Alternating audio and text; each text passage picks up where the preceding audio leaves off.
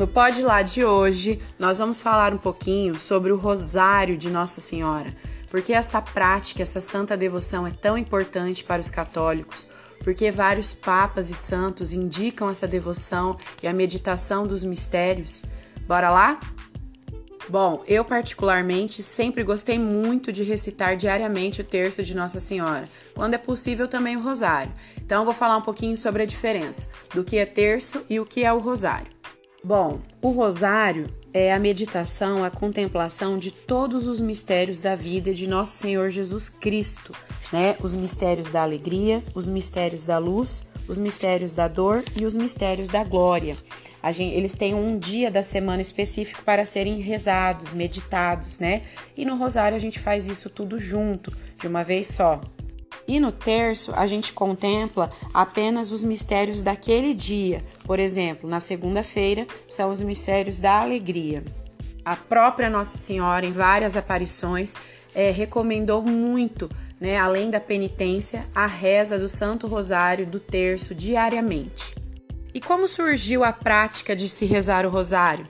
Bom, sua origem remete à recitação dos 150 salmos bíblicos, pela dificuldade dos fiéis em decorar esses salmos, né, estes foram substituídos por 150 Pais Nossos, que eram rezados e contados com 150 pedrinhas numa bolsinha de couro.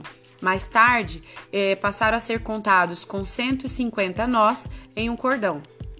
Bem, como eu disse, essa devoção é muito recomendada pelos papas né, ao longo da história. Muitos deles escreveram sobre a devoção a Nossa Senhora do Rosário, destacando as graças concedidas aos fiéis que recorrem à resta diária dessa devoção.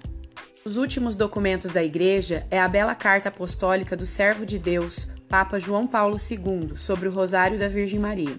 Nessa carta, ele pede que todos nós recitemos o Rosário ou o Terço com muita devoção, diariamente, contemplando, como Maria, os mistérios da vida do seu Divino Filho sem cair na mera rotina.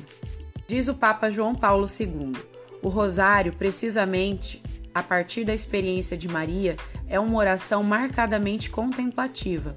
Privado desta dimensão, perderia sentido.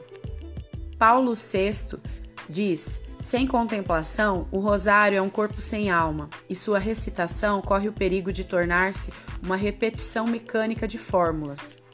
Para enriquecer essa récita, o Papa acrescentou como sugestão meditar os mistérios luminosos, de preferência na quinta-feira de cada semana.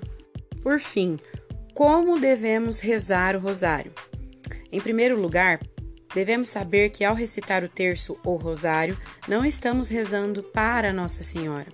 A oração do cristão caracteriza-se por ser dirigida ao Senhor, nosso único Deus, que é Trindade Pai, Filho e Espírito Santo.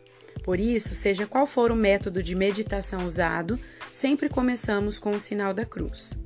Bom, em seguida rezamos o creio, que é a nossa profissão de fé, né? Afirmações que nos identificam como cristãos católicos.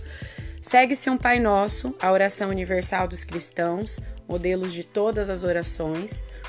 Depois, três Ave Marias, como que dizendo que Maria é dom da Trindade para a nossa igreja e ela nos acompanha na oração. Ela é sinal da igreja que estamos unidos. Por tudo isso damos glória a Deus, recitando o Glória.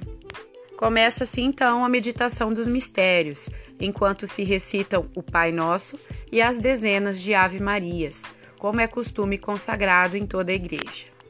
A meditação de cada mistério foi inspirada por um texto do Novo Testamento ao qual se faz referência ou por doutrina reconhecida pela tradição ou magistério da Igreja. A resta do Rosário encerra-se com a Salve Rainha.